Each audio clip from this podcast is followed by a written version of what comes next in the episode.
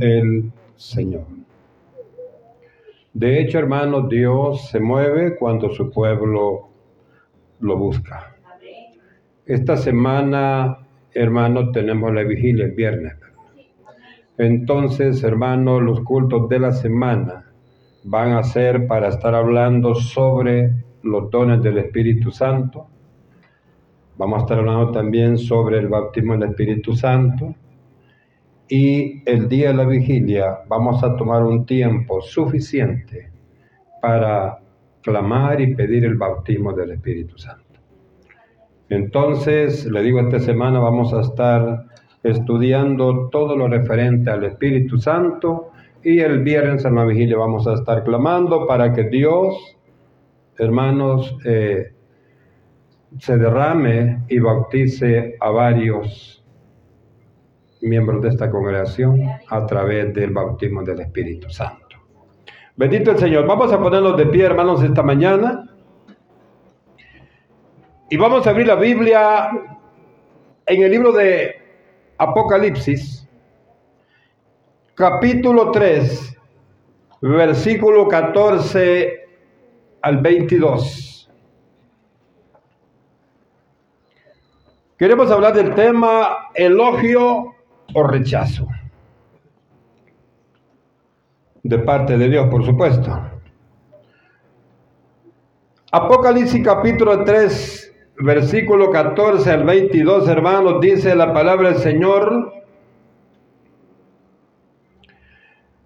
Y escribe al ángel de la iglesia en la Odisea.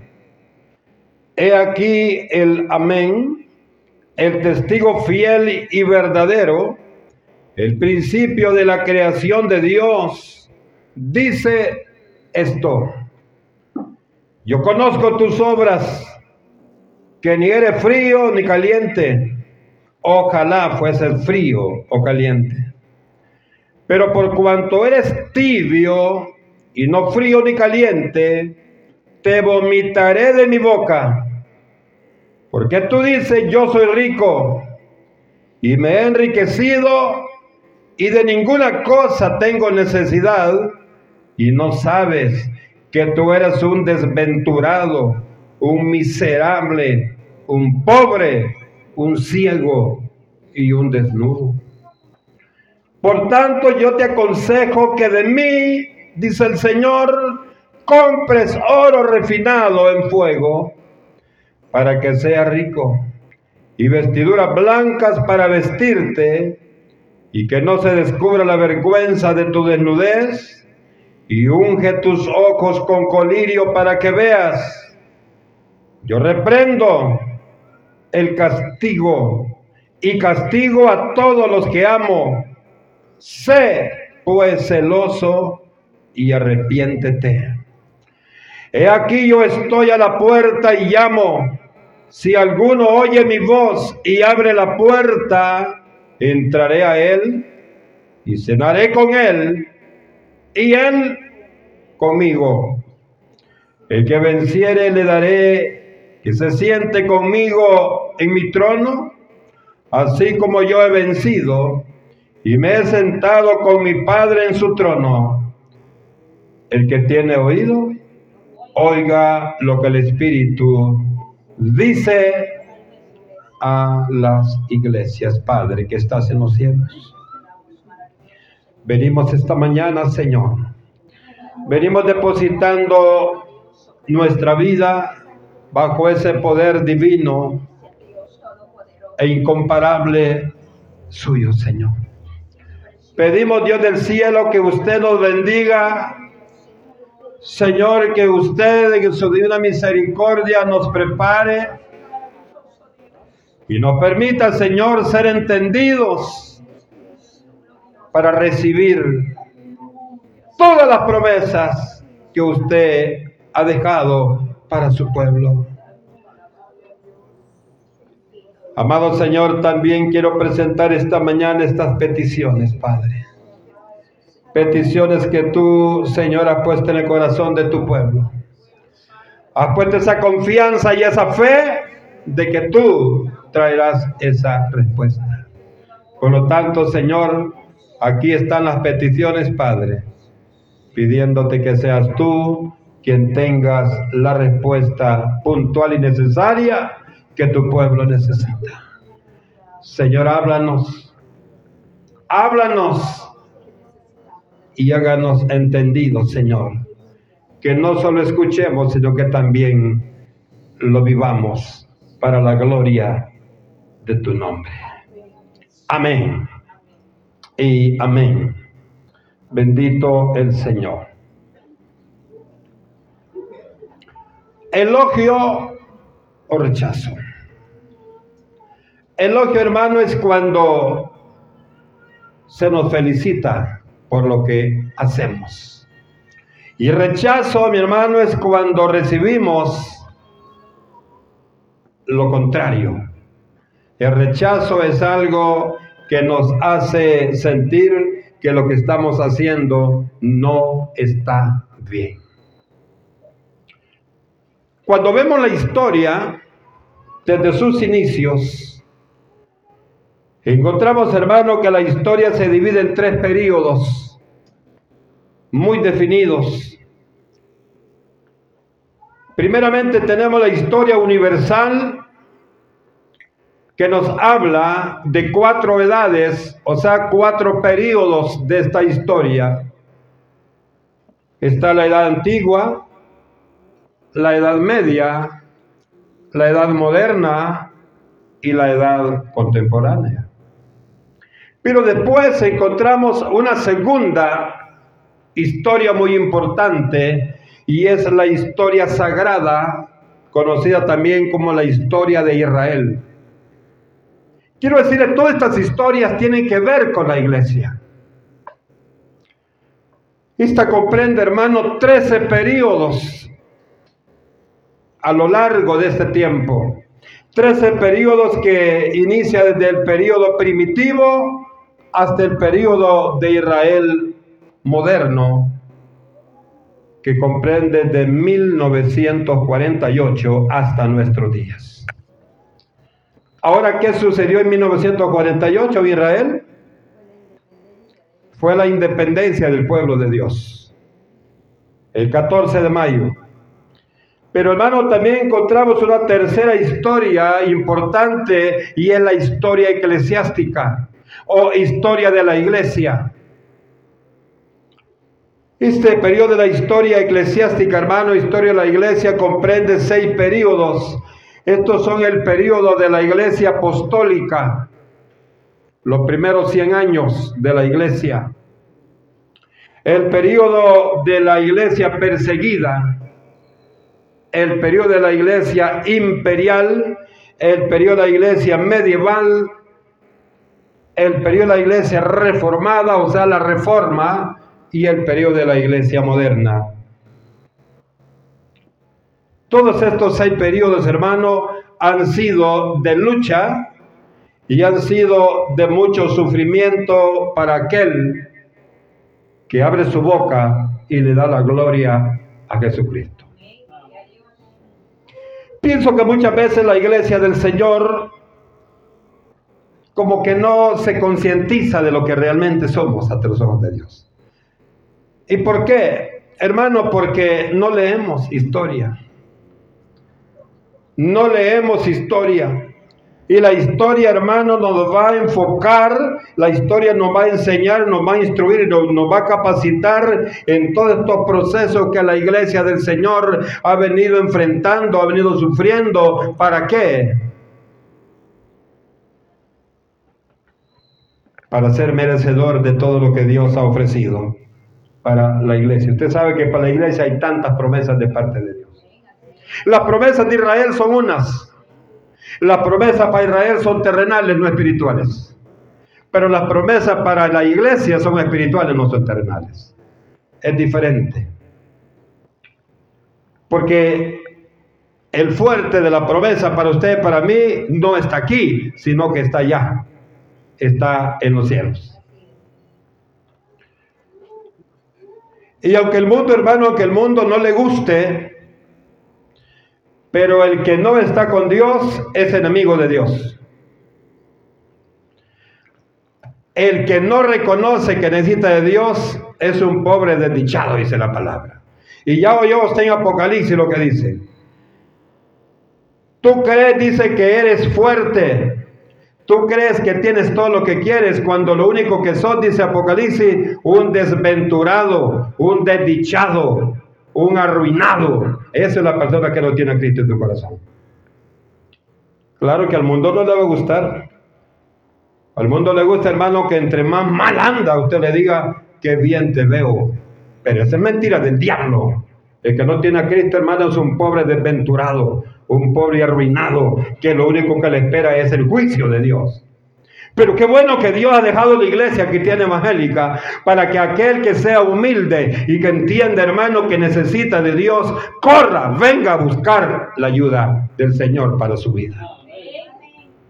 En el libro de Apocalipsis, hermano, en el capítulo 2 al capítulo 3, versículo 14 al 22, encontramos algo importante y es el mensaje que Dios envió a las siete iglesias en Asia Menor.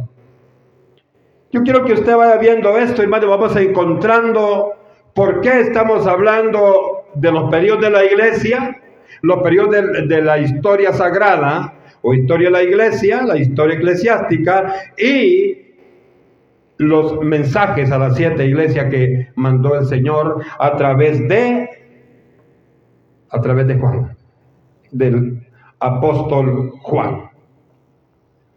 Estas iglesias, hermanos, son Éfeso, Esmirna, Pérgamo, Tiatira, Sardis, Filadelfia y la Odisea siete mensajes que Dios envió a estas iglesias.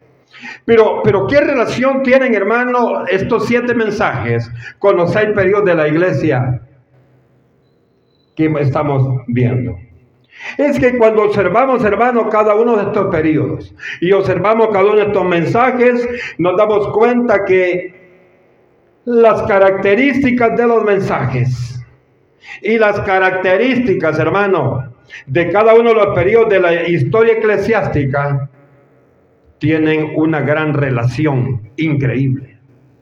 Significa que la figura, la figura de cada uno de estos mensajes se cumplen en cada uno de los periodos de la iglesia eclesiástica. Mire qué relación más interesante hay nos damos cuenta qué relación íntima hay entre los siete mensajes y entre los seis periodos de la iglesia. Es así, hermano, por ejemplo, que el mensaje a la iglesia de Éfeso se puede relacionar con el periodo de la iglesia apostólica que se da del año 30 al año 100. Año 30 cuando inician, hermanos, los apóstoles con todo, y año 100, cuando muere el último apóstol, que es el apóstol Juan. Usted sabe que el apóstol Juan muere, hermano, es el único que no, muere de una muerte dolorosa. Aunque el periodo que pasó fue muy fuerte, pero él muere, dice la historia, porque en la Biblia no está tampoco. La historia dice que murió de avanzado de años, como decimos nosotros, de viejo. Pero esta mañana yo quiero ser, hermano, eh, y quiero, quiero centrarme, quiero ser bien explícito y centrarme en una iglesia. Y esta iglesia es la iglesia de la Odisea, o sea, la última iglesia. ¿Por qué quiero hablar de eso? Hermano, porque esta, este mensaje a la iglesia, a la Odisea, es la figura de la iglesia que estamos viviendo hoy. Es la figura del periodo de la iglesia moderna. La iglesia moderna, la iglesia que estamos viviendo hoy nosotros. Encontramos, hermano, que está muy ligado con las características de la iglesia de nuestros días. Y es lo que hemos leído En el 14 al 22 del capítulo 3 de Apocalipsis. ¿Por qué, hermano, hay una relación ahí?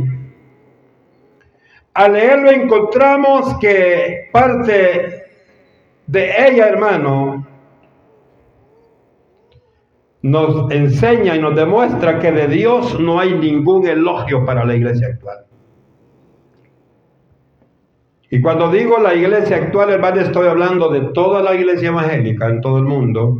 Y, no estoy hablando del 100% que tenemos rechazo, no. Si usted y yo estamos buscando de Dios, estamos tratando de agradar a Dios, no tenemos un rechazo, sino que tenemos un elogio. Y el elogio, ¿dónde lo siente usted, hermano? Cuando siente el toque de Dios, el toque del Espíritu Santo. Ahora, por supuesto que para que usted sienta la presencia del Espíritu Santo, tiene que pagar un precio. Y este precio, hermano, es meterse y meterse más y más y más con Dios para que Él se manifieste. Pero no encontramos elogio, hermano, en esta, pero sí encontramos una fuerte crítica de parte de Dios. Dios, hermano, lanza una crítica terrible contra esta iglesia. En primer lugar le dice, eres espiritualmente indiferente. ¿Qué es eso, hermano? Y por eso lo digo, hermano, que la figura, la figura del mensaje, el último mensaje a la iglesia, la Odisea, tiene mucha relación o es la figura de el periodo de la iglesia moderna. Estaba viendo esto despacio, hermano, y realmente el Señor le dice, eres espiritualmente indiferente. ¿Qué es esto? Ahora, hermano, a la gente, y digo a la gente porque la iglesia no es esto, la iglesia es cada uno de ustedes. La iglesia somos cada uno de nosotros. A la iglesia, hermano, le da lo mismo estar en la iglesia o estar en el estadio. A la iglesia le da lo mismo estar en el templo, estar buscando de Dios, estar adorando a Dios, estar glorificando a Dios, que estar en un teatro, en un cine, o estar en cualquier otro lugar, pero que no es la iglesia de Dios. Pues hermano, el Señor, el Señor le dice, oiga, porque tú dices, soy rico y me he enriquecido y de ninguna cosa tengo necesidad. El corazón del hombre, hermano, hoy en la actualidad, en nuestros días, la iglesia en nuestros días, hay mucha gente que se congregaba, hay mucha gente que buscaba de Dios, hay mucha gente aquí que lloraba, hay mucha gente que nos escucha a través de las redes sociales, que antes se retía ante los ojos de Dios y ahora, hermano, no se conmueve Ahora, hermano, ha llegado a un momento que lo que experimentó en el Evangelio, ellos dicen, bueno, fue algo que vino, pero no le interesa ni lo necesita. Esto, hermano, es una de las figuras importantes, hermano, y muy características de este tiempo. Queremos vivir agradando al mundo y queremos vivir según nosotros, agradando a Dios. Cuando la Biblia, hermano, nos dice claramente, textos muy conocidos, Mateo capítulo 6, versículo 24, donde nos dice que no podemos vivir agradando a dos señores, al Señor mundo o al Señor de los cielos. Somos fáciles, hermanos, para, para convencernos. Cuando queremos hacer la cosa buena, si alguien nos dice, ¿y para qué vas a ir? ¿Para qué vas a ir? Y como es de Dios, bien fácil decimos tener razón. Pero cuando ves del mundo, hermano, vamos, que va a estar bonito, que va a estar tal artista, ahí va a estar, vamos pues, nunca lo he visto, tampoco a Cristo nunca lo ha visto y no se esfuerza por conocerlo. Se esfuerza, hermano, por conocer artistas gay, drogadictos, borrachos, perdidos en su vida personal. Muchas veces nos preocupamos más por conocer a esa gente y no por conocer al Dios perfecto, santo y maravilloso que nos ha dado la vida.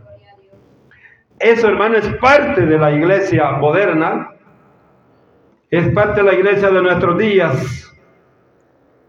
Como consecuencia, hermano, de esta indiferencia para con Dios, es lo que vive la iglesia en la actualidad. El Señor le dice un rechazo completo. Como tú ves lo mismo, darme la gloria a mí, como servir al mundo, le dice, te vomitaré de mi boca. Te vomitaré. O sea que hermano, el que vive así es vómito para Dios. Te vomitaré. No crea que es suave esa, esa frase. Le dice, como tú me ves con indiferencia y no me das el lugar que yo merezco en tu corazón, no me das el lugar especial que yo debo tener en tu corazón, en aquel día le dice el Señor, te voy a vomitar de mi boca, te voy a echar fuera. Voy al término que utiliza Dios, un término hermano muy difícil el Señor está hablando de un rechazo para los que llevan una vida desagradable ante los ojos de Dios. Muchas veces usted y yo decimos, hermano, hermano, pero ¿de qué se preocupa? Si todo el mundo está en la misma condición. El mundo está en la misma condición, pero usted y yo estamos en este mundo, pero no somos de este mundo. Quizá usted puede decir, hermano, pero no, no hay nadie santo. estamos, estamos conscientes. Pero no por eso, hermano, vamos a, vivir una vida peor que la vida del mundo. De toda manera, hermano, el, el inconverso, el impío, el que no quiere nada con Dios, ese sabe que tarde o temprano, hermano, cuando parta de esta tierra, va a un lugar de tormento, de fuego, donde va a aullar peor que un lobo. Pero usted y yo no. Lo que tenemos en nuestro corazón es que el día que partamos de aquí, mi amado hermano, nosotros vamos a ir a gozarnos a la presencia de Dios. Entonces vale la pena que no veamos con indiferencia, amados hermanos, que no veamos con indiferencia lo que es de Dios. Le dice más, eres presuntuoso. ¿Qué es presuntuoso? Eres vanidoso, eres orgulloso. Cuando yo leí esto, le digo, Señor, qué terrible es esto. Cuando le dice, porque tú dices, yo soy rico y me he enriquecido y de ninguna cosa tengo necesidad, dice el hombre. Hermano, yo porque iba a la iglesia, yo no soy malo, yo no le hago daño a nadie, solo a Dios le hace daño.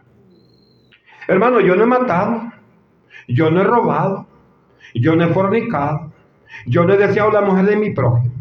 Y, tantas cosas. Sí, lo mismo dijo aquel rico insensato. Y el Señor bien fácil le, demostró que no era cierto. ¿Qué le dijo? Que bueno, te felicito. Entonces, si todo lo has hecho de tu juventud, demuéstramelo. Vende lo que tienes y repartes al necesitado. Y como todo lo que le había dicho antes el rico era mentira, se puso triste y me dijo, mejor me voy. Es hermano porque el hombre piensa que por lo que tiene ganará la salvación. Y oiga lo que dice el Señor. Y de ninguna cosa tengo necesidad ¿Y yo para qué voy a la iglesia? Porque tenemos un alma que salvar. Y quiera o no, mi amado hermano, es una orden de Dios que para que tú y yo agrademos a Dios, vengamos a compartir, alimentarnos del mensaje de Jesucristo. Y le dice el Señor, y no sabes que lo que realmente eres, el versículo 17 del capítulo 3 de Apocalipsis. Y no sabes que lo que tú eres realmente es que eres un desventurado. eres un miserable, eres un pobre, un ciego y un desnudo. Desnudo de la cobertura de Dios. Ciego de no ver lo bueno y lo agradable ante los ojos de Dios. Un pobre, hermano, porque no tiene la riqueza que Dios nos da. Un miserable, hermano, un miserable porque cree que es lo que realmente no es ante los ojos de Dios. Y él dice un desventurado que significa alguien que no tiene temor de lo que Dios trae para este mundo. Eres un vanidoso, un orgulloso. Y yo para qué voy a la iglesia, yo no tengo necesidad. Yo vivo bien. Nada me hace falta. Ahorita sí puede ser que no te haga falta nada. Y con mucha razón tenés que tenemos que darle la gloria a Dios por eso. Porque dice la Biblia, lo que realmente eres, eres un desventurado. Y quizá es para usted y para mí que estamos, que tenemos el conocimiento de Dios. Pero ¿por qué somos desventurados, hermano? Porque aún teniendo el conocimiento de Dios, rechazamos la única verdad que hay. Y quiero recordarle, si usted y yo estamos como estamos, es por la misericordia de Dios. Si vamos a ver los hospitales, hermano, hay mucha gente ahorita llenos esos hospitales. Y usted y yo, mire, no tenemos necesidad de hospital. Porque hay un médico el médico de todos los médicos está pendiente de lo que le sucede a usted y me sucede a mí. Le dice más, hermano, eres presuntuoso y no tienes nada. O sea, hermano, que lo que el hombre se cree, si no está bajo la cobertura de Dios, no es nada. ¿Cómo que no es nada, hermano? Si tengo tanto en la cuenta. Y no saben cuántos bancos tengo. Gloria a Dios. Pero la Biblia dice que no es nada porque tarde o temprano van a estar a cero. Se va a terminar lo que está en los bancos. Pero sabe, cuando yo veo esto, hermano, me doy cuenta que una vez más Dios demuestra que su amor y misericordia permanecen esperando que reconozcamos el error en el cual usted y yo muchas veces hemos caído. Y nos recuerda una serie de cosas el Señor. Uno, lo que el Señor nos recuerda a través, hermano, de este capítulo 3, versículo 14 al 22 de Apocalipsis. Nos recuerda que a Él no le podemos fingir ni le podemos mentir.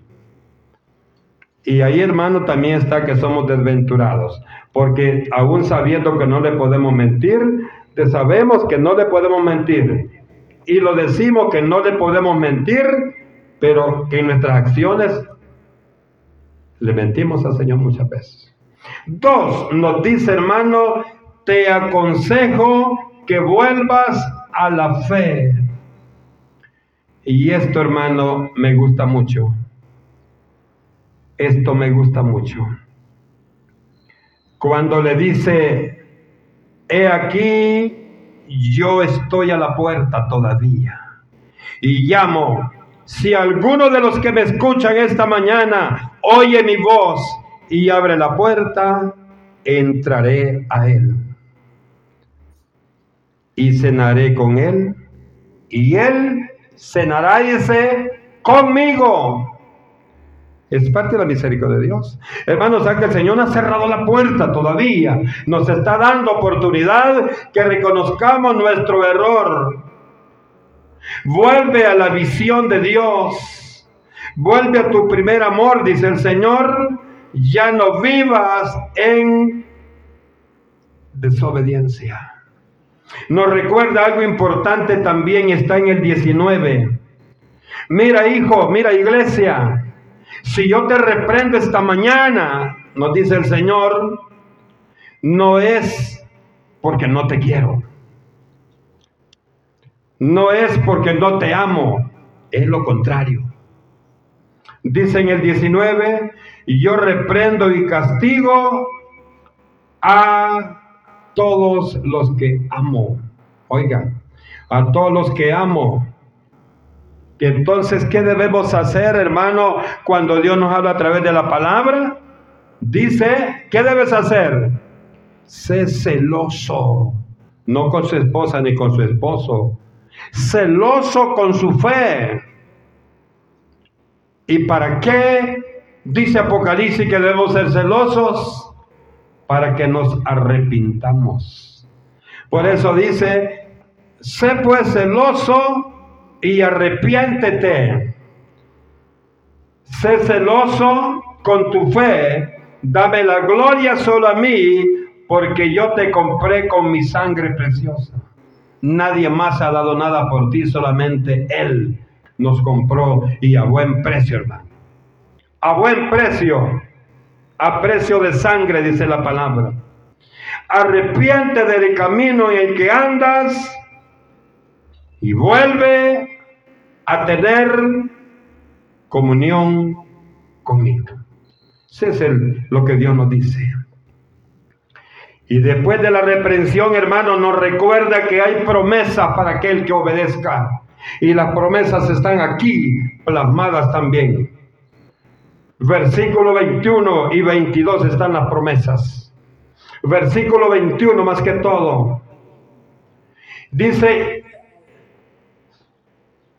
al que venciere, le daré que se siente conmigo en mi trono, así como yo he vencido y me he sentado con mi Padre en su trono. Dice el Señor hermano, si tú obedeces a la palabra, la promesa que tengo para ti es que vas a sentarte conmigo en el trono, que vas a estar conmigo en el trono.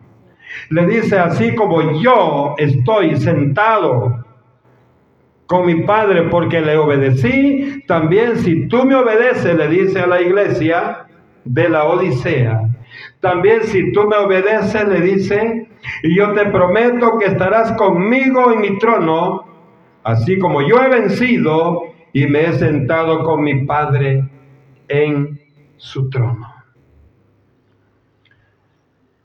Para que no seamos únicamente oidores, sino que hacedores, dice Santiago 1, 22 y 23. Al Señor le interesa que usted y yo, hermano, seamos oidores, pero más que todo, hacedores. Ambas cosas son importantes, porque usted no vamos a hacer algo si no sabemos qué hacer. Pero muchas veces oímos qué hacer pero hacemos otra cosa. Entonces por eso el Señor nos dice a la iglesia, quiero que sean oidores, pero sobre todo hacedores.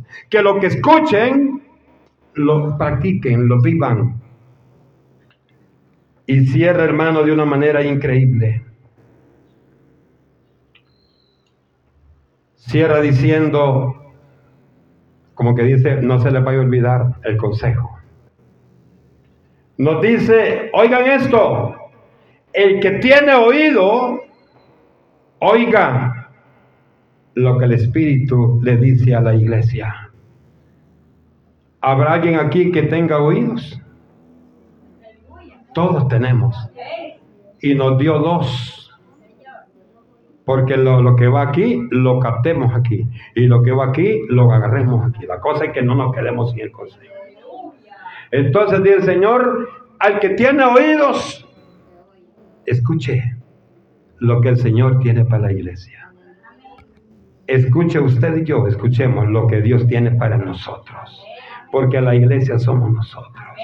El templo y morada del Espíritu Santo somos nosotros. Me gusta cuando dice el Señor, tú crees y tú dices que no necesitas nada yo quiero recordarte que necesitas de todo mucho más de mi presencia. Y cuando tú dices que no necesitas nada, lo único que eres es un desventurado, un pobre, ignorante.